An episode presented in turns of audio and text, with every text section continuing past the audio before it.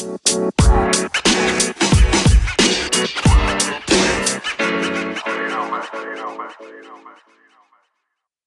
Leute, ich begrüße euch recht herzlich zu einer weiteren Folge Gains for a Brain. Danke, dass du heute wieder eingeschaltet hast. Heute wieder über Zoom. Ähm, ich hoffe, dir geht es zu Hause als auch während dem Lockdown. Dafür haben wir aber einen umso spannenderen Interviewgast bei mir. Äh, eine Sensation, dass er mal nicht im Wasser ist. Das soll schon ein bisschen ein kleiner Teaser sein. Und zwar den lieben Christian Redl. Servus Christian, danke, dass du dir die ja, Zeit genommen hast. Sehr gerne. Äh, lieber Christian, du bekommst von mir eine Frage, die bekommt jeder meiner Interviewgäste. Und zwar versetze ich bitte in die äh, Situation hinein. Du bist einmal auf einem äh, spannenden Austausch, auf einer Gala, auf einem, ja, äh, vielleicht bist du auch mal mit Freunden einfach was trinken. Und auf einmal kommt die Frage auf, Christian, du bist ur die spannende Persönlichkeit, cooles Mindset, leibender Typ, aber was machst du eigentlich den ganzen Tag? Dann sagst du was genau? ich mache den ganzen Tag nur das, was mir Spaß macht. Und ähm, das ist eigentlich etwas, was unbezahlbar ist. Ja? Und ähm, deswegen bin ich ja froh, ähm, dass ich immer wieder eingeladen werde, so wie von dir, zu diesen Talks, weil ich ganz gern haben wollen würde, dass so viele Menschen wie möglich ähm, in meine Fußstapfen treten, weil ich ganz einfach gemerkt habe, wie wichtig es ist, dass man genau das tut, für das, dass man brennt. also wo hängt dein Herzblut drin, wo ist deine Leidenschaft? Also man, ich war früher Investmentbanker, hat sehr viel Spaß gemacht, war auch Herzblut, keine Frage. Ähm, habe aber auch sehr viel Geld verdient. Ja. Aber es war nicht so hundertprozentig meine Welt. Ähm, meine Welt war halt viel mehr das Tauchen und äh, wie ich mich vor 14 Jahren selbstständig gemacht habe, ähm, habe ich halt gemerkt auf einmal, wie sich mein komplettes Leben, mein Mindset, alles drumherum verändert hat, ins Positive. Mhm. Und seit 14 Jahren führe ich eigentlich das perfekte Leben für mich. Und das ist unbezahlbar. Und ähm, das macht halt echt viel Spaß. Ja, weil wenn ich heute mit dir jetzt nicht reden möchte, dann mache ich es einfach nicht. Ja. Also diese Freiheit, das zu tun, ja, aufzustehen, wann ich will, schlafen zu gehen, wann ich möchte, ähm, nur Projekte anzugehen, die ich möchte und, und es kann mir keiner irgend so etwas zwingen. Ja. Im Wort Freitauchen, das ist ja der Sport, den ich mache, steckt ja das Wort, das Wort frei drin, das steckt ja auch in Freiheit drin. Mhm. Ähm, also das ist wirklich unbezahlbar und, und das ist, glaube ich, eigentlich das äh, Allerwichtigste im Leben. Jetzt würde mich da gleich interessieren, war das schon im Kindergarten? Der kleine Christian schon, ähm, hat sich, keine Ahnung, äh, war schon immer auch jemand, der nach Freiheit gestrebt hat? Oder hat sich das erst auf deinem Lebensweg hinweg entwickelt? Ich meine, du hast erzählt, du hast vorher das mit Investmentbanking gemacht, das war zwar cool, du hast viel Cash verdient und alles, ja, war leibend, aber jetzt war, war das nicht wirklich deine Erfüllung. Ähm, aber war das immer schon, dass du so einen Drang gehabt hast, dass du irgendetwas machen musst, wo da deine Leidenschaft dafür brennt? Oder Nein, witzigerweise nicht. Witzigerweise nicht. Also das, was sich sehr schnell herauskristallisiert hat, ist, dass ich ein absolutes äh, Wasserkind war, Wassermensch bin. Ja. Ich habe mit sechs Jahren angefangen zum Schnorcheln. Also ich konnte besser schwimmen wie gehen. Ähm, ich habe dann mit zehn Jahren angefangen schon zum Flaschentauchen im Swimmingpool im Garten von meinen Eltern. Ich habe dann mit 17 eben den Film im Rausch der Tiefe gesehen. Mhm. Und deswegen wollte ich unbedingt Freitaucher werden, professioneller. Zwei Wochen später habe ich gesehen Wall Street, deswegen wollte ich dann unbedingt an die Börse gehen. Also haben mir diese zwei Filme sehr geprägt. Aber in diesen jungen Jahren war witzigerweise nicht die Freiheit im Vordergrund bei mir, sondern viel mehr äh, Geld und Macht. Also ich war schon mit, mit 14, 15 total fixiert auf Geld verdienen. Okay. Ähm, zu der Zeit habe ich auch irgendwelche Visionen gehabt, dass ich irgendwann einmal, weiß ich nicht, die Weltherrschaft an mich reiße. Ähm, also das war wirklich ganz extrem in dem Alter. Und ich habe quasi, wie ich dann fertig war mit der Schule, ähm, in der Bank äh, mit den Aktien gearbeitet äh, und auf der anderen Seite in meiner Freizeit war ich halt dieser Freitaucher mhm. und ich habe beides zu 100 Prozent gemacht. Ja. Und über die Jahre habe ich dann halt immer mehr und mehr gemerkt, dass diese Finanzdienstleistung jetzt nicht, es ist zwar eine geile Welt, ja, aber eine falsche Welt, die halt nicht wirklich zu mir passt. Ja, du verschiebst Geld von A nach B, die Bank verdient immer, irgendwer verliert, der andere gewinnt. Wir haben auf, auf Dinge spekuliert, die es so nicht gibt, ja, Schweinebäuche oder sonstiges. Also das war irgendwie, aber mit dann mit 30 äh, war das dann nicht mehr so wirklich ins Spiel schauen können. Mhm. Und haben mir immer die Frage gemacht, was tue ich da eigentlich? Ja, was will ich der Welt hinterlassen? Mhm. Und habe dann eben mit 30 beschlossen, ähm, ich kündige äh, äh, und äh, mache mich selbstständig und das Ganze ist vor 14 Jahren passiert. Und muss sagen, ich möchte weder die Zeit davor oder danach jetzt missen. Es war beides wichtig. Aber jetzt, wo ich weiß, äh, wofür ich auf diesem Planeten bin, ähm, hebt es dann einen natürlich auf ein ganz anderes äh, Level. Ja, weil, weil du merkst auch einmal, welche Dinge sind da wichtig, welche Dinge sind dann nicht mehr wichtig. Und das hat sich aber verändert. Also ich mhm. bin nicht gleich was aus äh, dem so gewesen, sondern es hat sich natürlich über die Zeit entwickelt. Da würde mich jetzt auch gerne, äh, da würde ich jetzt dich auch gerne fragen. Ich meine, viele junge Leute kommen ähm, dann in Berührung auch so mit der Finanzbranche, ja, über irgendwelche Multilevel-Marketing-Firmen. Ähm, was ist da so eine Sache, die dir jetzt spontan im Hinterkopf präsent wird, ähm, auf was muss man aufpassen oder was ist ganz, ganz wichtig, wenn man jetzt wirklich in die Finanzbranche ähm, gehen will, da tätig werden will? Ähm, vielleicht ein kleiner Impuls an die Zuhörerin, an den Zuhörer. Also wie gesagt, es soll jetzt dann nicht irgendwie sein, dass er die Finanzwelt anprangere. Wir brauchen das ganze System. Ja. Äh, das, das, besteht immer aus zwei Seiten, aus zwei Medaillen.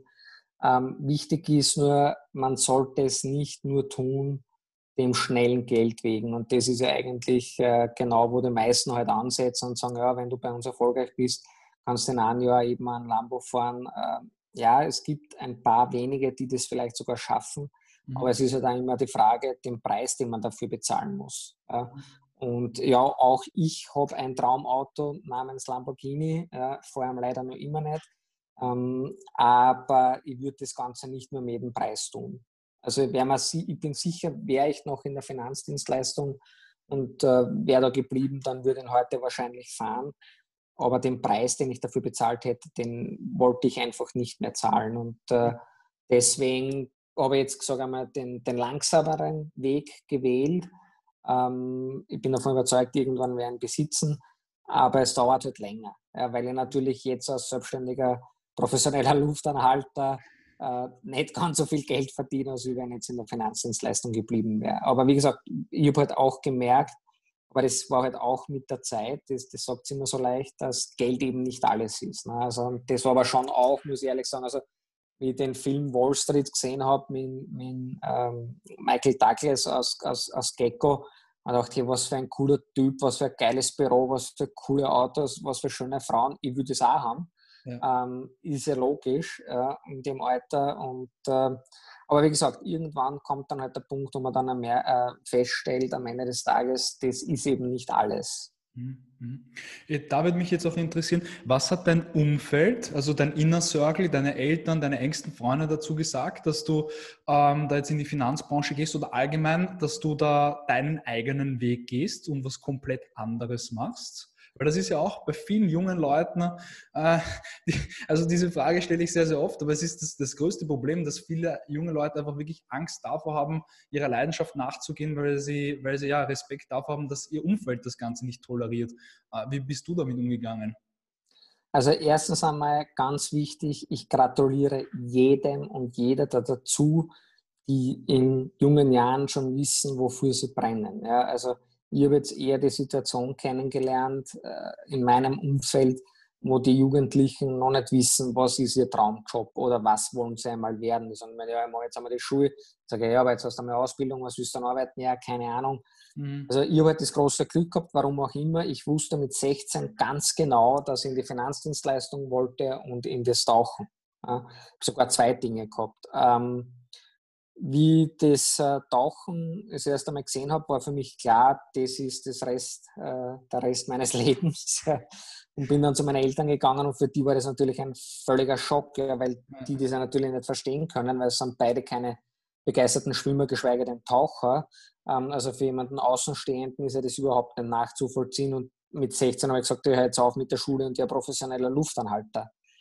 Glücklicherweise für meine Eltern habe ich dann äh, die Schule fertig gemacht, weil ich eben ein paar Wochen später Wall Street gesehen habe und ich wusste, ich brauche die Schule, damit ich in der Bank arbeiten kann. Damit waren meine Eltern einmal das erste Mal ein bisschen besänftigt. Ähm, das zweite Mal haben wir aber dann ein bisschen wieder so einen kleinen Disput gehabt, äh, wie ich dann gesagt habe mit 30, ich höre jetzt auf mit Arbeiten und mache mich selbstständig. Also meine Eltern waren immer Angestellte. Ähm, Selbstständigkeit ist für die überhaupt nicht vorstellbar. Und ähm, damals war es tatsächlich so, dass 99 Prozent aller Menschen in meinem Umfeld dagegen waren. Die haben alle gesagt, du hast ein Haus gebaut, du hast einen Kredit aufgenommen, bleib in der Bank, du verdienst gutes Geld, du kannst deinen Kredit zurückzahlen. Leben, dieses klassische Leben, wenn man so möchte. Ja, arbeiten gehen normal, Geld verdienen, Haus zurückzahlen, heiraten, Kinder, alles ist gut. Und ich habe gesagt, nein, es ist mir egal. Und ich habe damals ein riesen Glück gehabt, ähm, dass ich einen Mentor hatte oder habe. Und dieser Mentor nennt sich Felix Baumgartner. Also ich habe den Felix Baumgartner vor einiger Zeit äh, kennengelernt und mittlerweile als lieben Freund gewonnen. Mhm. Und ich habe damals eben Felix angerufen und gesagt, du Felix, ähm, ich will mich ganz, ganz selbstständig machen, was heißt von der D? Und er hat gesagt, mach. Mach ja. Okay, wenn, oh, ja. wenn Felix sagt, mach, dann mache ich das ohne Zweifel. Ja.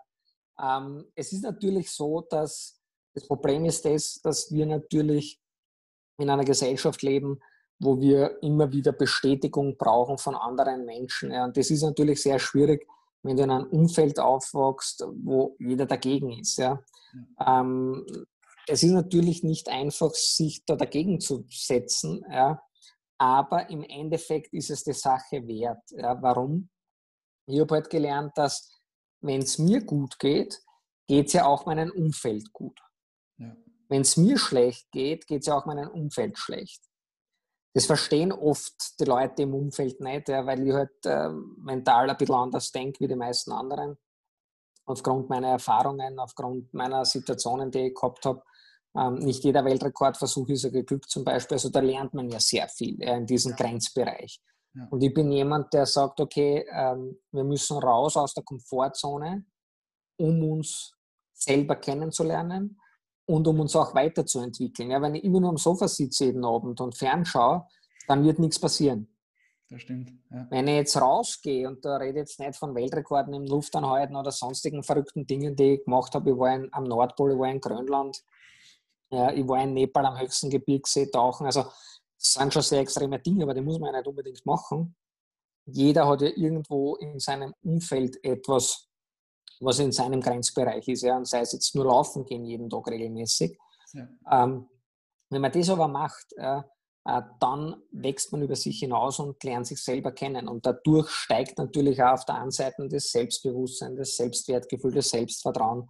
Und je höher diese Dinge sind, desto höher ist ja die Wahrscheinlichkeit, dass man diese negativen Dinge, diese No-Sayers, ja, äh, die immer sagen, no, das geht nicht und bleibt doch und sicherer Hafen, ja, desto eher hört man dann auf die. Ja, und die halt, warum auch immer, ich kann es selber nicht sagen, niemals ähm, auf die anderen gehört. Ich höre mir zwar die Meinungen an und schaue, was jetzt für mich passend ist. Also es soll jetzt nicht so klingen, dass ich jetzt dann keine andere Meinung gelten lasse oder so, ja, oder dass ich jetzt arrogant wäre oder so, ja, gar nicht. Meine Sicherungstaucher kommen her zu mir und sagen, hey, das und das würde ich tun, damit das Ganze sicherer ist. Dann überlegen wir das, macht das Sinn für mich, macht das keinen Sinn für mich. Und dann beschließt man das auch im Team. Ja. Aber die letzte Entscheidung, die letzte Entscheidung über du. alle Dinge habe immer ich. Und das ja. ist etwas, was den Leuten eben bewusst werden muss. Ja. Ähm, ich arbeite immer mit Bildern und mit Zitaten und mit Metaphern. Ja. Und ähm, was mir da halt sehr geholfen hat, ist, mir gedacht habe, okay, erstens einmal habe ich nur dieses eine Leben. Also von dem gehe ich jetzt einmal aus. Deswegen will ich es für mich perfekt machen und nicht für mein Umfeld. Mhm. Weil kann zwar schön sein fürs Umfeld, aber schlecht für mich, dann habe ich ja auch nichts davon gehabt. Das ist einmal das Erste. Und das Zweite, da habe ich ein sehr cooles Bild im Internet gesehen und zwar sind das ganz kleine Kästchen, 52 Stück an der Zahl. Ähm, das ist immer dann so ein Block ja, und das geht 80 Mal. Das heißt, wir haben 52 Wochen und jeder Block ist ein Jahr. So, jetzt einmal, wenn wir Durchschnittsalter 80 hernehmen, haben wir 80 mal diese 52 Wochen. Ne? Ja. Und dann kann man sich mal hergehen und sagen, okay, ich bin jetzt ein Jugendlicher, bin jetzt 17 Jahre alt, dann kann ich 17 Mal diese 52 Kästchen ausmalen und dann siehst du eigentlich erst, was für einen kleinen Teil deines Lebens hinter dir ist und welch großer Teil deines Lebens noch vor dir liegt. Ja. ja. Und wenn man solche Übungen macht und sich solche Dinge immer wieder vor Augen führt, dann wird es bei dem einen oder anderen irgendwas auslösen. Ja, das kann gar nicht anders sein. Ja, und so war es halt bei mir auch. Ich habe das ja halt alles unbewusst gemacht. Also ich habe jetzt weder Mentaltrainer-Ausbildung oder sonst irgendetwas. Ja. Aber ich habe halt aufgrund meiner Lebenserfahrungen im Grenzbereich eben genau diese Dinge erlebt und gesehen. Und deswegen, wie gesagt, ist es mir immer so wichtig, darüber zu sprechen. Ja. Wenn jemand mit 17, 18 eine Idee hat, für irgendeine Firma, für ein Startup, für irgendeinen Beruf oder für irgendetwas und sei es noch so bescheuert, ja, es wird funktionieren, ja, wenn du davon selber überzeugt bist. Ich habe äh, sehr viel darüber nachgedacht. Ja, habe Bücher geschrieben zu dem Thema. Und äh, bei all diesen Recherchen für die Bücher zum Beispiel bin ich draufgekommen, dass es eigentlich völlig egal ist, was wir in meinem Leben tun. Wir müssen uns nur zwei Fragen stellen. Ja, und wenn du dir diese zwei Fragen stellst, wirst du in Zukunft nie wieder irgendein Problem haben. Ja, die erste Frage ist, warum? Ja, du willst jetzt irgendwas kaufen, ein Auto oder du willst einen Job oder irgendetwas, es ist völlig wurscht. Ja. Stell dir die Frage, warum willst du das? Warum willst du dieses Auto oder warum willst du diesen Job? Okay? Dann hast du schon sehr viel mehr wie die meisten anderen Menschen gemacht. Jetzt kommt aber noch eine zweite wichtige Frage dazu, nämlich, wie sehr möchtest du das? Also wie sehr möchtest du dieses Auto oder diesen Job? Ist es okay, nice to have, oder brennst du dafür? Ja, dein Leben kann ohne dem Auto oder diesen Job nicht mehr funktionieren. Weil wenn dein Warum und dein Wie sehr groß genug ist, passiert plötzlich etwas in deinem Kopf, nämlich, dass du nicht mehr problemorientiert denkst, sondern lösungsorientiert denkst. Und das ist etwas ganz Wichtiges, ja, weil wenn du problemorientiert denkend bist, ja, dann kommt jetzt von außen natürlich jemand daher, der sagt, hey du, das ist eine komplett äh, bescheuerte Idee, bitte lass das, ja, mach der Schule fertig und, und mach einen normalen Beruf, ja, das wird niemals funktionieren. Ja. Und du bist problemorientiert, dann denkst du okay, der hat recht, ja, das ist tatsächlich vielleicht ein Problem. Das kommt ins Unterbewusstsein. Das kommt ins Unterbewusstsein und dann ist es vorbei. Genau, ja. genau. Das ist ganz genau. Und wenn ich jetzt aber lösungsorientiert bin und derjenige hätte jetzt einen, einen, einen Kritikpunkt, der vielleicht sogar berechtigt ist, ja auch sowas kann es ja geben, dann beginnst du plötzlich darüber nachzudenken und versuchst eine Lösung dazu finden. Ja, und nicht immer von einem Problem ins nächste Problem, weil je mehr Probleme du generierst, je mehr Probleme du siehst, desto weniger Lösungen fallen dir ein und desto eher scheiterst du dann mit deiner Idee oder mit deiner Vision oder mit deinem Traum. Wenn ich jetzt aber lösungsorientiert bin, ja, dann ist es mir ja auch egal, ob das jetzt dauert vier Jahre, fünf Jahre oder 14 Jahre. Ja, also ich wollte mit 16 unbedingt dieser Profi-Freitaucher werden und das hat 14 Jahre lang gedauert, bis es soweit war. Ich habe aber in diesen 14 Jahren alles dafür getan. Ich habe angefangen mit Rekordversuchen, ich habe Sponsoren gesucht. Das heißt, im, im, im, im, Hintergrund ja, habe ich ja schon alles quasi dafür vorbereitet, ja, bis dann der Tag X endlich gekommen ist, wo ich gesagt habe, okay, jetzt mache ich es. Ähm, wie viele Leute kennen wir, die nach sechs Monaten sagen, oh mein Gott, ich habe kein Geld mehr, das funktioniert alles nicht, ich schmeiße es hin, das war eine blöde Idee. Ja. Dann muss ich halt leider sagen, dann war dein Visier nicht groß genug. Ja. Auch mir ging es so, ja, nach zweieinhalb Jahren Selbstständigkeit war ich komplett pleite ich habe nicht gewusst, wie mein Essen kaufen soll am nächsten Tag. Also so pleite war ich. Ja. Und äh, weil natürlich das ganze äh, Geld aufgebraucht ist, was man angespart gehabt hat und und und. Und äh, das Aber Business das ist, auch noch aber, das ist, glaube ich, auch oft gut, weil wir ja in einer Gesellschaft leben, wo es uns allen gut geht. Hier in der westlichen Welt, ja. wir haben alle ein Dach über dem Kopf, wir haben alle genug zu essen, wir haben alle einen Netflix-Account, wir haben alle unser Smartphone. Und die wenigsten Leute sind aber bereit, sich in eine ungute Situation zu bringen. Du warst in der, in der Finanz-Investmentbranche, du hast gutes Knädel verdient, aber du bist bewusst, hast du dich, klar, du hast Erspartes gehabt, aber du bist bewusst rausgegangen und hast dich bewusst in eine unangenehme Situationen gebracht. Und das sind aber die Leute oft nicht bereit zu machen. Genau. Aber da also, das Problem ist halt, das Problem ist halt leider, dass die meisten eben aus dieser Komfortzone nicht raus wollen. Ja? Es ist ja leichter, vor dem Spiegel zu stehen und zu sagen, naja, so schlecht ist ja mein Job jetzt aktuell. Eh ja. Er könnte besser sein, aber, es ist eigentlich eh okay, wie es ja. ist. Also es ist ja viel leichter, sich anzulügen, ja. als wie die Wahrheit zu sagen, okay, der Job geht mir jetzt so dermaßen auf den Nerv, ja, ich will unbedingt was anderes tun. Ja. Und natürlich kommt da auch diese Gesellschaft wieder, dieses Sicherheitsdenken, naja, jetzt habe ich ein regelmäßiges Einkommen, jetzt gerade in der Covid-Krise, keiner weiß, ob ich meinen Job nächstes Monat noch habe oder nicht. Ja. Ja. Ähm, es ist völlig wurscht, ja, weil das Leben geht trotzdem weiter. Wir leben in Österreich in einem sozialen Netz. Ja. Das heißt, was haben wir eigentlich für ein Risiko? Null. Ja, und bei mir war es eben damals auch so, nach diesen zweieinhalb Jahren, man dachte, oh mein Gott, Spaghetti mit Ketchup ist jetzt auch nicht der Burner. Also das ist nicht das, was ich wollte, weil ich weiß ja, was ich schon mal gehabt habe. Ja.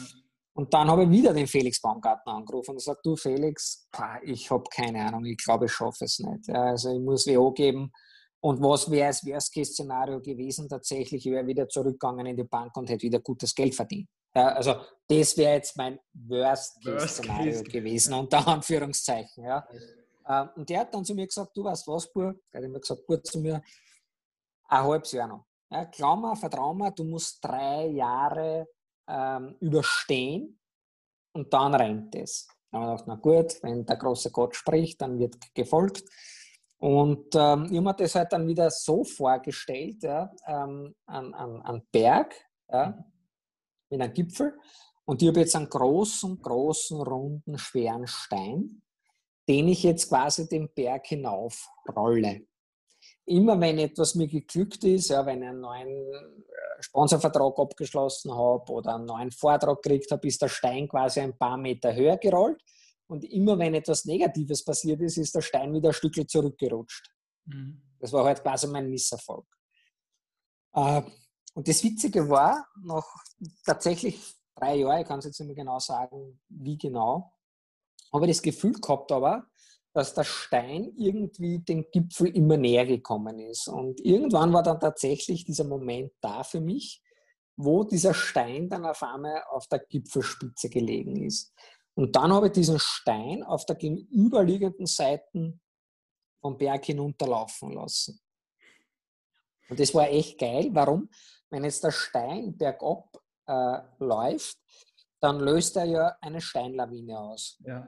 Und je weiter der Stein rollt, desto größer wird die Steinlawine. Das heißt, desto größer wird der Kegel und desto erfolgreicher wird man dann ganz einfach. Und äh, das hat mir halt damals mental geholfen, durch all diese Phasen quasi durchzukommen. Und das wende ich heute noch an. Also ich kann es wirklich nur jedem empfehlen, geht's raus aus der Komfortzone, ähm, entdeckt, was dahinter liegt. Ja, man macht sich oft viel mehr negative Gedanken, ja. als wie es dann wirklich ist. Ja, weil wenn man denkt, naja gut, wenn ich jetzt dann das mache, dann könnte das passieren, das passieren, das passieren, dann grübelst du damit ewig lang drumherum und auf einmal haben sich die Probleme alle von selber aufgelöst. Ja, also wie oft hat man sich selber in einer Situation erwischt, wo man äh, vor Angst quasi irgendwie gelähmt war, handlungsunfähig war, äh, total blockiert war und in Wirklichkeit nach ein paar Monaten oder was hat sich das Problem von selber gelöst. Also oft, oft leben wir ja da in irgendwelchen, äh, wann ich hätte, wäre, wie man so schön sagt in Österreich. Ja. Ähm, Angst ist etwas in unserer Fantasie, also das ist nichts Reales. Und Angst liegt immer in der Zukunft. Ja. Das Einzige, wo wir uns wirklich bedroht fühlen sollten, ist bei einer Gefahr, weil die Gefahr ist jetzt und Präsent. real. Im Moment. Und das ist halt der große Unterschied zur Angst. Ja, Angst ist nur in unserer Fantasie. Ja. Und ähm, das Problem ist, dass ich halt gemerkt habe, dass die meisten Menschen entweder zu sehr in der Vergangenheit leben. Das heißt, hätte ich damals mich anders entschieden, ja, oder in der Zukunft leben, ich hoffe, ich treffe jetzt die richtigen Entscheidungen für die Zukunft. Und beides ist völlig sinnlos. Ja, wir müssen uns endlich von diesen Dingen äh, komplett lossagen, weil das Problem ist, und da habe ich ein eigenes Buch geschrieben, äh, das im Februar diesen Jahres rausgekommen ist, wirklich Leben heißt entscheiden, weil egal was immer wir vorhaben, egal was immer wir erreichen wollen, egal was immer wir tun, alles beginnt mit der Entscheidung, es zu probieren, zu tun, umzusetzen, zu handeln. Ja. Und wenn sich im Nachhinein herausstellt, die Entscheidung war falsch, dann kann es ja nur immer ändern, die Entscheidung. Ja, aber ich muss irgendwann einmal eine Entscheidung treffen. Ja. Ich kenne so viele Menschen, die Entscheidungen vor sich herschieben über Monate, über Jahre. Ja, das bringt nichts. Es ist nur Zeitverschwendung. Und man bereut ja. es. Und man bereut es. Irgendwann ja, irgendwann ja. Ja, und das ist etwas, wo man denkt, ja, also ich möchte in meinem Leben nie etwas bereuen. Ja. Und ich tue es auch nicht. Ja. Und deswegen lebe ich halt das Leben, wie es jetzt ist und wie es für mich perfekt ist. Und es kann natürlich in fünf Jahren wieder anders ausschauen, ist keine Frage. Ja. Aber, Aber, ich glaube ich, ich glaub auch gerade jungen Leuten, also ähm, ich nutze auch, also ich habe auch nur dieses Mindset, weil ich, weil ich freiwillig bei der Rettung war und Zivildienst bei der Rettung gemacht habe. Und wenn du mal siehst und mit, mit Tod konfrontiert bist und mit 80, 90-Jährigen sprichst und die sagen, hey, ich bereue das und das, dann passiert da oben mal in der Birne was und dann denkst du dir, puh, ähm, ja, eigentlich kann das Leben ziemlich schnell zu Ende sein. Und dass so die Finger und die Füße und die Augen und alles so funktionieren und alles so leibend ist, das ist nicht so selbstverständlich.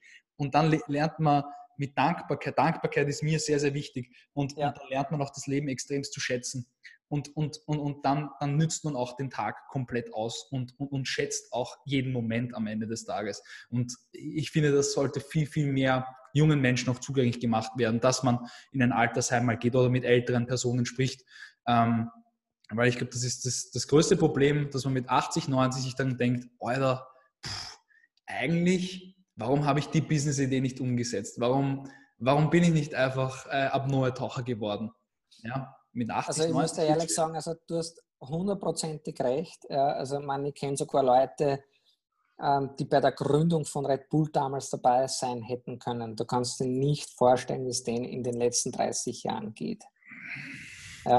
Katastrophe. Ähm, also, Katastrophe. also wenn du solche Chancen versäumst, ja, dann hast du ein riesen fettes Problem. Äh, und der war halt auch, den habe ich kennengelernt in der Bank und, und der hat sich damals eben für die Bank entschieden, statt für Red Bull. Und ähm, ja, also ich kann nur sagen, wie du es beschrieben hast. Ja, ich habe einen sehr lieben Freund von mir, der auch Sterbebegleitung gemacht hat, der hat mir genau dasselbe erzählt. Also das ist ja genau das, was ich meine. Ich glaube, die Leute fangen erst dann an zu verstehen, wenn sie in dieser Grenze Bereich Erfahrung sind. Ja. Und äh, das Problem ist halt leider, dass die meisten irgendwie unverhofft da reinkommen. Ja, sei es eben dann durch einen Autounfall oder was auch immer, ja, oder liegen dann halt vor dir in der Rettung ja, mhm. und fangen dann erst zum Denken an. Ja. Oder es sind halt Leute, so wie wir, die halt auf der anderen Seite sitzen, äh, die das halt erfahren haben. Ich habe das halt durch meinen Sport äh, kennengelernt und ähm, haben aber dann auch die Fähigkeiten, ähm, das Ganze auch umzusetzen. Ja, weil mhm. das gehört ja auch dazu. Ja. Nur das Wissen alleine reicht ja nicht. Ja. Also es muss ja auch die Bereitschaft da sein, ähm, dieses Wissen, was man sich da angeeignet hat, dann auch dementsprechend ähm, anzuwenden und einzusetzen. Ja. Und das, das Schöne ist aber das, wenn man das einmal verstanden hat, ähm, dann funktioniert das eigentlich relativ einfach. Ja. Äh, gelingt natürlich nicht immer, muss man auch fairerweise sagen. Also es ist nicht jeder Tag rosig und nicht jeder Tag perfekt. Ja. Ähm, auch ich habe immer wieder meine Durchhänger, ja, ich meine, wie Mitte März der Lockdown kam, der erste, und ich an dem Tag äh, von äh, Mitte März bis Ende Juni all meine Aufträge verloren habe und innerhalb von drei Stunden äh, 14.500 Euro weg waren, ist das auch nicht super für mich. Ja? Und ich sage, oh, das Leben ist so schön und es geht alles gut weiter. Umarmen wir uns alle, alles und alles ja, super. Also, also, das war bei mir nicht der Fall. Ja? Also ich war dann auch irgendwie zwei Tage ziemlich down und habe auch nicht gewusst, wie es weitergeht. Ja? Allerdings ist halt der Unterschied jetzt der, als ich dann schon am dritten Tag äh, angefangen habe, ähm, den Kopf quasi aus dem Sand zu ziehen und zu sagen, okay, was muss ich tun, damit ich andere mhm. Einnahmequellen habe und und und, kann ich was online anbieten. Also ich bin dann auf einmal wieder in diesen positiven Unternehmer, unternehmerischen Gedanken auch gestanden. Ja. Andere haben halt noch immer ihren Kopf im Sand. Ja, und das ist halt dann der große Unterschied. Ja. Das heißt, es soll man es jetzt nicht der Illusion hingeben, dass äh, alles immer perfekt ist. Äh, das wird es nie geben. Aber es ist immer die Frage, wie gehe ich mit einer Niederlage um, wie gehe ich mit einem Verlust um, ja, ähm, weine dem Ganzen jetzt an fünf Jahren nach oder fünf Stunden. Und das macht dann halt einen riesen Unterschied aus. Ja, ja. Jetzt würde mich interessieren, das Element Wasser. Mit welcher Emotion verbindest du das? Wofür steht das in deinem Leben? Freiheit. Also wenn ich im Element Wasser bin, ähm, dann, dann kann ich im Prinzip alles tun und lassen, was ich möchte. Ich bin ja im dreidimensionalen Raum. Also wenn ich unter Wasser bin, dann gibt es kein oben, kein links, kein rechts, kein vorne, kein hinten. Ähm, es ist absolut still. Also das ist immer etwas, was mich total fasziniert hat. Und, und das ist eigentlich das, das Überwältigende für mich, ist einfach dieses Einssein mit der Natur. Okay. Du bist ja quasi als Freitaucher oder Apnoe-Taucher Fisch unter Fischen. Das ist mega geil. Also dieses Gefühl einfach, wenn du da mit einem Hai tauchst ja, und der akzeptiert dich, ist einfach geil. Ja. Das sind Abenteuer, die man erleben kann. Ich habe ja schon als Kinder gehabt, diese Abenteuer, weil das Problem ist ja das, in der Zeit, in die wir jetzt geboren worden sind, was gibt es denn da noch für große Abenteuer zum Entdecken? Wir haben jede Insel erforscht, wir haben jede Pyramide bestiegen. Also es gibt ja eigentlich für Abenteurertypen nichts mehr zum Entdecken. Das stimmt. Das ist ja, also wenn ich jetzt vor 500 Jahren auf die Welt gekommen wäre, ja, wäre es sicher gewesen, ich wäre beim Kolumbus dabei gewesen, wie Amerika entdeckt hat oder sonst irgendwo anders. Ja, weil ja. nicht dieses Abenteuer, dieses Entdecken, das ist, glaube ich, eins meiner stärkst ausgeprägten Gene, die ich habe. Ähm, das war immer meine Antriebskraft, irgendwas Neues zu entdecken, irgendwas Neues auszuprobieren, irgendwas Neues zu erforschen. Und diese Möglichkeit habe ich aber relativ schnell, auch in jungen Jahren, schon erkannt, nämlich in der Unterwasserwelt. Mhm. Ja, unser Planet ist ja mit drei Viertel mit Wasser voll. Ja. ja. Und davon sind nur ein paar Prozent entdeckt. Also das heißt, bei jedem Tauchgang kann ich irgendwas Neues entdecken, neue Emotionen, neue Erfahrungen mit, mit anderen Lebewesen. Und das ist eigentlich das, was mich da äh, speziell vorantreibt. Mhm, mhm. Ähm, was ist dir aufgefallen? Du bist natürlich sehr, sehr viel im Wasser. Was willst du vielleicht den Zuhörerinnen und Zuhörern mitgeben ähm, in Bezug auch auf Achtsamkeit und, und ähm, Nachhaltigkeit für den Planeten? Ähm, das, da ist ja jetzt auch aktuell sehr, sehr viel Plastik im Meer zum Beispiel, allgemein sehr, sehr viel Müll im Meer.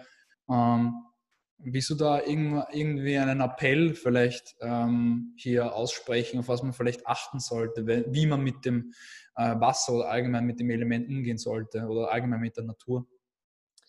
Also ehrlich, das, das freut mich jetzt ganz besonders, weil wir haben ja das im Vorfeld nicht abgesprochen, worüber wir da jetzt reden werden. Ähm, aber das ist tatsächlich äh, mein Herzensthema und mein größtes Anliegen. Ähm, wie gesagt, ich bin seit 30 Jahren ähm, weltweit unterwegs in, in allen Weltmeeren. Ich habe das große Glück und das sehe ich wirklich so und bin da ewig dankbar dafür, dass ich eben am Nordpol tauchen war oder in Grönland, genauso wie in Französisch, Polynesien. Also, ich meine, da bin ich wirklich dankbar dafür. Ja. ja. Ich meine, äh, ich habe wirklich das Glück gehabt, die ganze Welt fast bereisen zu dürfen. Und da ist immer im Zusammenhang natürlich mit Meer. Mhm. Und ich habe natürlich als kleines Kind auch den Hans Haas, äh, den österreichischen Tauchpionier, verehrt mhm. und habe natürlich auch seine Dokus gesehen. Das heißt, ich habe gesehen, wie hat die Unterwasserwelt bei ihm ausgeschaut. Also da reden wir jetzt schon vor, fast vor 60, 70 Jahren. ich habe aber auch gesehen, ähm, dass wir eben in den letzten 20 Jahren sehr viel zerstört haben, weil ich das ja selber miterlebt habe, wie die Ozeane ausgeschaut haben vor 30 Jahren und wie sie jetzt ausschauen. Mhm. Und das ist ein riesiges äh, Desaster, wo wir uns dahin bewegen. Und das Problem ist aber, dass äh, ich sage mal, wirklich 99 Prozent der Weltbevölkerung es nicht klar ist, auf, auf welche Desaster wir da zusteuern. Und da rede ich noch gar nicht von einem Klimawandel oder sonst irgendwas. Ähm, das Problem ist nämlich tatsächlich, wenn die Meere sterben, sterben wir Menschen. Ja? Ähm, jeder zweite Atemzug, den wir tätigen, kommt aus dem Meer. Ja, also wenn ich jetzt einatme, ausatme, beim zweiten Mal einatmen, dieser Atemzug kommt aus dem Meer, ähm, der würde dann einfach komplett fehlen. ja, weil das Meer einfach tot ist und keinen Sauerstoff mehr bringt. Ja. Also da mhm. können wir Regenwälder schützen, was immer wir wollen. Wenn das mit den Ozeanen nicht hinhaut, haben wir da ein größeres Problem. Das andere ist, ähm, zwei Drittel der Weltbevölkerung ja, lebt am Meer oder in Küstenregionen. Zwei Drittel. Jetzt stellt einmal vor, der Meeresspiegel steigt um zwei Meter. Malediven, weiß man, ist weg, ja, aber es ist genauso ganz Florida weg. Ja? Also das sind ja Dimensionen, die den meisten Menschen ja gar nicht bewusst sind. Ja? Ähm, wir haben ein leer gefischtes Mittelmeer. Ich meine, die meisten Menschen leben von Fisch, äh, die halt am Meer leben, logischerweise. Ja? Ähm, wir, die nicht am Meer leben, essen auch jetzt gern Fisch. Ja? Und wir holen mehr Fisch raus, als dass sich der Fischbestand äh, stabilisieren kann. Das, gibt, ja, das heißt, ja. es ist logisch, dass irgendwann keine Fische mehr im Ozean sind. Was essen dann die Leute? Ja.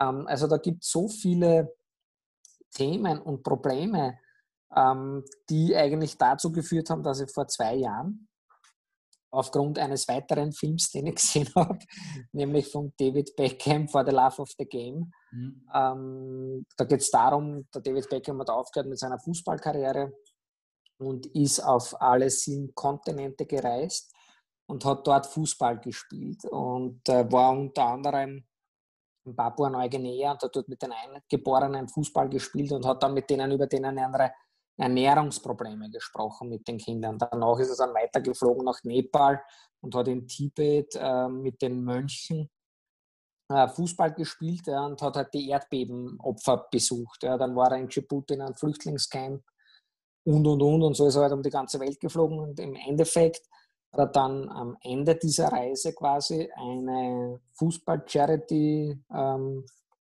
ja, Match organisiert im Old Trafford mhm. mit seinen ganzen All-Star-Friends und das gesammelte Geld äh, von diesem Charity-Match äh, ist dann zurückgegangen an, an seinen UNICEF-Fonds, mhm. der eben genau diese Projekte, die er quasi besucht hat, ähm, gegeben hat. Ja. Das heißt, und er hat halt gesagt, seine Quintessenz war, Fußball war für ihn alles. Ja. Und es hat ihm so viel gegeben, dass er jetzt quasi über das Fußballspielen wieder was zurückgeben möchte. Und ich habe das gesehen und habe gedacht, oh mein Gott, wie geil ist das bitte? Das ist mein Leben. Das ist das, warum ich meine Weltrekorde aufgestellt habe.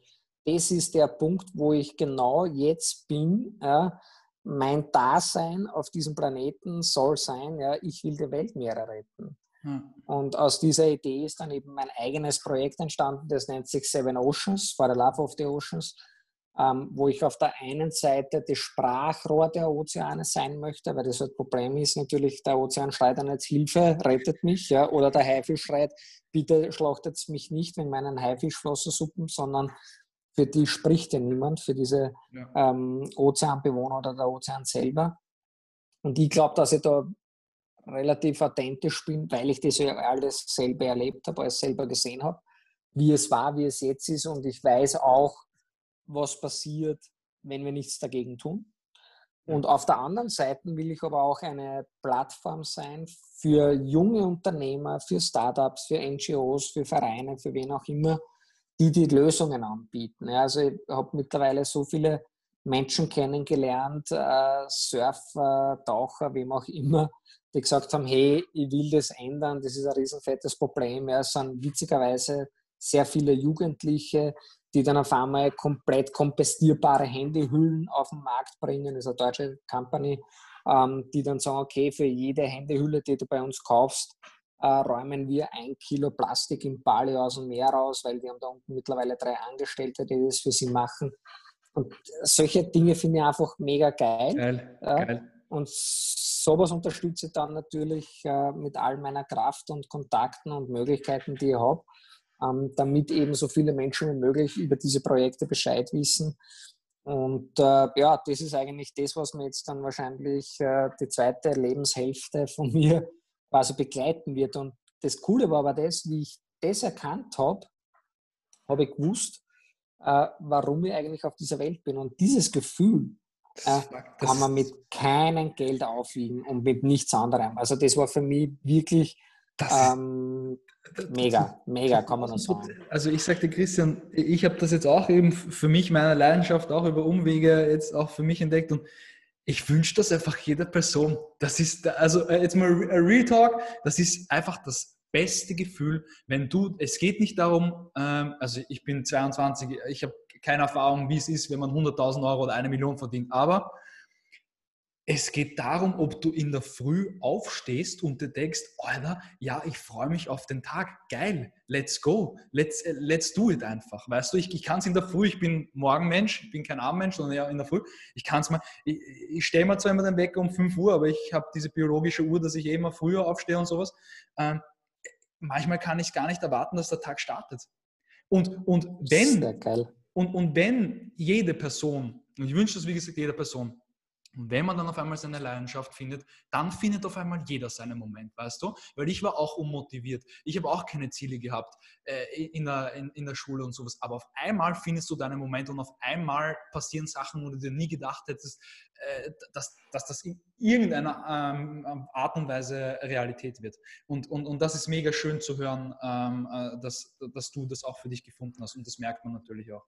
Egal. Und das, genau das wollte ich jetzt auch sagen zu dir. Ja, ich finde das mega geil, dass man schon mit 22 das hat. Ja, ich habe es damals nicht gehabt oder nicht in dem Ausmaß gehabt, weil es für mich eben falsch war. Ja, ich habe es halt erst leider mit 30 erfahren, wobei ich sage, mit 30 war ich auch noch heilfroh, weil da ja auch noch viele Jahre vor mir liegen. Ja. Ähm, andere finden das wahrscheinlich ihr ganzes Leben nicht. Ja. Aber allein, wenn ich dir jetzt zugehört habe, diese eine Minute, eineinhalb Minuten, wo du darüber gesprochen hast, Du hast sofort gemerkt, wie sich der Stimmung ändert. Man sieht es an deinem Gesicht, an dem Feuer in den Augen, das jeder hat. Ja. Da brennt auf einmal die Leidenschaft. Ja. Und sobald du das hast, kann nur mehr der Erfolg folgen. Das ist unmöglich, dass es nicht passiert. Es ist vielleicht nicht gleich morgen da oder übermorgen. Das ja. ist aber dann auch in dem Fall egal für dich, wie lange es dauert, ja, weil du ja trotzdem jeden Tag vor fünf aufstehen musst, weil du dafür brennst. Ja. Und wenn du für eine Sache brennst, dann schwappt es über auf andere Menschen. Ja, weil wenn, ich habe das halt bei mir selber gemerkt, ja, ähm, ich habe immer wieder mal gedacht, ich brauche Manager. Jeder Top-Sportler hat einen Manager. Yeah, ja, also brauche ich einen Manager. Ich habe drei Stück ausprobiert. Ja. Ich sage es gleich, vergesst das gleich mal alles selber, macht es alles selber hundertmal besser. Warum? Problem war immer, die Manager sind hingegangen zu einem potenziellen Sponsor und haben gesagt, ja, da ist der Christian Redl, der hat schon sechs Weltrekorde oder sieben, jetzt steht er seinen siebten oder achten auf und er taucht da unter Eis und, oder in einer Höhle und macht das und das und das und wir wollen das Geld dafür und das kriegen sie an Medienwerten. Der brennt. Die haben alle Nein gesagt. Alle Nein gesagt. Ja. Ich bin zu demselben Sponsor gegangen und habe gesagt, wissen Sie, ich tauche jetzt in einer Höhle. Wir haben dort ein Skelett von einer Frau aus der Maya-Zeit entdeckt. Wir haben die Archäologen aktiviert. Ich habe ein Skelett von einem Jaguar gefunden. Wir sind jeden Tag drei Kilometer durch den Dschungel gewandert, um zur Höhle zu kommen. Wir äh, müssen die Ausrüstung jeden Tag hin und her schleppen. Das ist Abenteuer, das ist Geschichte, da hast du was erlebt, da ist Feuer, da, da brennt ja. Und auf einmal sagen die Leute, hey, das ist ein geiler Typ, ja, das machen wir jetzt. Und das ist immer der Punkt, ja, wenn du für etwas brennst, ja, dann wirst du zum richtigen Zeitpunkt die richtigen Leute finden, die dich unterstützen und supporten. Also es ist kein Mensch alleine auf der Welt. Also ich bin auch ein Einzelunternehmer und ich bin immer der, der in die Talkshows ist und überall eingeladen ist. Ja, aber ich habe trotzdem meine Sicherungstaucher, meine Kameramänner. Ich habe ein riesengroßes Team, das mich supportet und unterstützt. Dafür bin ich auch sehr dankbar. Aber das ist eben wichtig. Ja, aber das ist ja das, was man nicht sieht. Ja. Und, aber und du musst allem, nur brennen. Ja, und, und, vor allem auch eine Sache, und die schätze ich jetzt auch aktuell, und das wirst du wahrscheinlich bei deinen Kameramännern und, und, und Sicherheitsleuten auch haben. Ähm, einfach auch Leute um sich zu haben, die genauso für ihre Sache brennen. Ich habe vor drei Tagen mit, mit einem meiner Mitarbeiter ein Gespräch gehabt und wir haben über Bezahlung geredet und ich ihn gefragt, ja, was, was, was willst du denn haben? Und er so, du Daniel, ehrlich gesagt, ich habe mir noch keine Gedanken gemacht, weil das, was ich bei dir mache, der macht Audiodesign, das mache ich urgerne.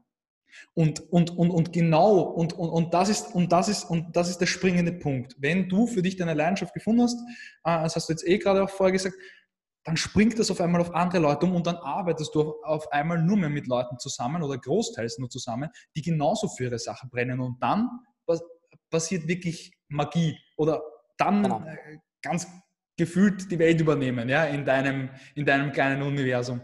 Ähm, und, und darum geht es mir mittlerweile immer mehr, dass ich anderen Leuten die Möglichkeit geben kann, dass sie genauso ihre Leidenschaft ausüben. Und ich glaube, das ist dir auch mega wichtig. Und das ist, das ist, das ist das Beste einfach, weil dann kann man sich auch vertrauen, was in deinem Job, wenn du tauchst und sowas ist das mega wichtig, Vertrauen, glaube ich. Ähm, ohne dem geht es gar nicht. Ähm, und, und, und das ist, also das Vertrauen, das Vertrauen ist extremst wichtig. Also wenn ich meine Tauchgänge mache, ich habe ja zum Beispiel ein Streckentauch unter Eisfeldrekord aufgestellt, ja. wo halt ein Einstiegsloch ist, 100 Meter entfernt, wo ein Ausstiegsloch dazwischen ist und ein Seil gespannt. Und du kannst halt diesen Tauchgang nicht beenden. Also im Hallenbad kann ich ja jeden Meter auftauchen, wenn ich ein Problem habe. Und der Eis haue ich meinen Kopf an. Ja. Und ich muss mir quasi äh, hundertprozentig sicher sein, dass wenn ich meinen letzten Atemzug nehme, dass ich geistig und körperlich auf der anderen Seite ankomme, sonst brauche ich den Tauchgang erst gar nicht starten. Ja. Ja. Und da habe ich halt für mich auch festgestellt, wie wichtig dieses Vertrauen in meine Sicherungstaucher ist. Weil würde ich denen nicht vertrauen, ja, dann dürfte ich diese Tauchgänge erst gar nicht starten, geschweige denn probieren. Ja, weil logischerweise sind es Grenztauchgänge. Es geht auch nicht jedes Mal gut. Also mittlerweile bin ich viermal bewusstlos geworden bei so Tauchgängen. Aber ich sitze noch immer da. Also man glaubt immer, das ist Extremsport par excellence. In Wirklichkeit ist es für mich äh, sehr, sehr sicher, weil ich eben immer meine Sicherungstaucher mit habe. Ich habe immer einen Arzt an der Oberfläche, okay. der dementsprechend reagiert, wenn ich bewusstlos werde. Und ähm, ich würde aber auch zum Beispiel niemals diesen Tauchgang absichtlich beenden, ja, weil wenn ich jetzt diesen 100 Meter Tauchgang hernehme, dann weiß ich, auf die ersten 50, 60 Meter wird nicht viel passieren, ja, weil am Beginn von einem Tauchgang kann nichts schief gehen. Ja. Ja. Kritisch wird sie erst am Ende vom Tauchgang und am Ende vom Tauchgang sitzen natürlich mehrere Sicherungstaucher äh, mit ihrer Flasche. Das heißt, bei 98 Meter oder was auch immer könnt ihr einfach die Hand ausstrecken, nimm diesen Atemregler in den Mund und atme und der Tauchgang wäre abgebrochen quasi, ungültiger Versuch, kein Weltrekord. Aber es wäre jetzt auch nichts passiert. Aber sobald ich diesen Regler im Mund hätte, und das erste Mal einatme, würde ich mal sofort eine Frage stellen. Was wäre gewesen, wenn ich die zwei Meter weiter geschwommen wäre? Hätte ich es geschafft oder hätte ich es nicht geschafft? Und auf diese Frage wird es mein ganzes Leben nie eine Antwort geben. Das stimmt, ja. Das stimmt. Und das macht mir mehr Angst, als wie die Tatsache, dass ich einfach die 100 Meter tauche und entweder tauche ich selber auf als äh, neuer Weltrekordhalter oder ich wäre halt bei 98 Meter bewusstlos und meine Sicherungstaucher müssen halt so schnell wie möglich mehr an die Oberfläche bringen und äh, der Arzt will mir so schnell wie möglich Sauerstoff geben, damit dann eben keine gröberen Schäden entstehen oder ich sogar sterbe. Ähm, aber dieses Vertrauen habe ich eben. Ja, und ja. das ist extremst wichtig, wenn du quasi Ziele verfolgst oder Höchstleistungen möchtest, mhm. ja, dann musst du quasi dieses Team, dieses Vertrauen, diese ganzen anderen Eigenschaften haben, weil sonst wird das niemals funktionieren. Ja. Abschließend und, und letzte Frage, Mindset. Für wie wichtig erhältst du das Mindset, das persönliche Mindset? Also ich kann das gar nicht wichtig genug sagen. Ja. Also es wäre jetzt vermessen, wenn ich sage 100% Mindset ist wichtig. Natürlich ist auch ein halbwegs fitter Körper und so weiter ja. auch wichtig, ja, weil Kopf und Geist spielt ja doch äh, äh zusammen. Ja. Aber ich habe halt das große Glück gehabt, ja, dass ich halt durch dieses Freitauchen mir höchstwahrscheinlich, ziemlich sicher sogar den äh, mentalsten Sport der Welt ausgesucht habe. Ja, also wir haben ja die drei Disziplinen, Tieftauchen, Streckentauchen und Zeittauchen. Mhm. Ich unterrichte das Ganze auch seit 20 Jahren und habe 9000 Schüler gehabt.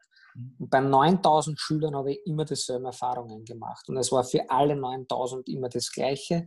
In meinen Kursen schmeiße ich meine Schüler ins Wasser und sage einmal, sie sollen die Luft anhalten, ohne dass sie wissen, wie es geht egal wie lange das ist, ja, also alles, was bis zu zwei Minuten ist, ja, garantiere ich, dass wir in einer Stunde die Zeit verdoppeln können. Also 100% Steigerung in einer Stunde. Ist der in einer Stunde zeige ich Ihnen Atemtechniken zum Entspannen.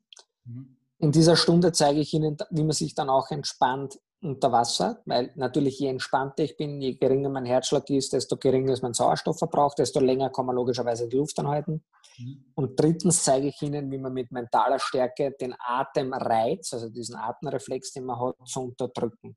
Und alle 9000 Schüler haben die Zeit mindestens verdoppelt. Und es ist nur im Kopf. Ja. Nur Kopf, ich habe es messbar gemacht, dass ein positiver Gedanke weniger Sauerstoff verbraucht wie ein negativer Gedanke. Oha. Für mich war das alles immer sehr esoterisch früher, ja, aber 60 Sekunden sind immer 60 Sekunden. Das heißt, ich habe alles messbar gemacht. Ja.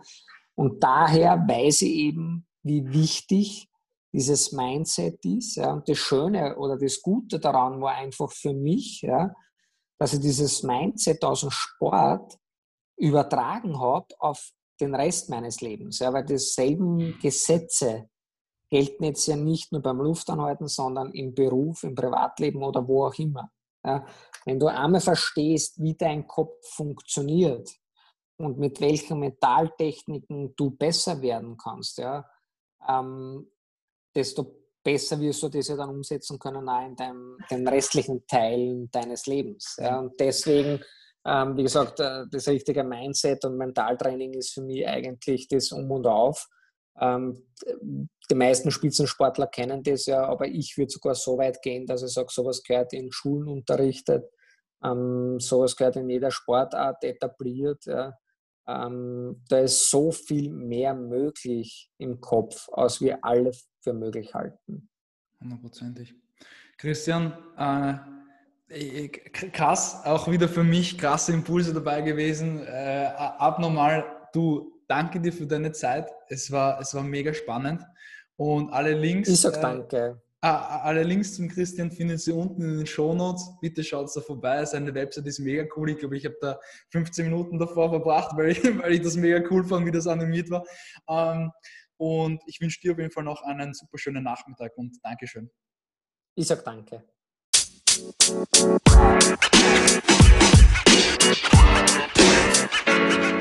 man. You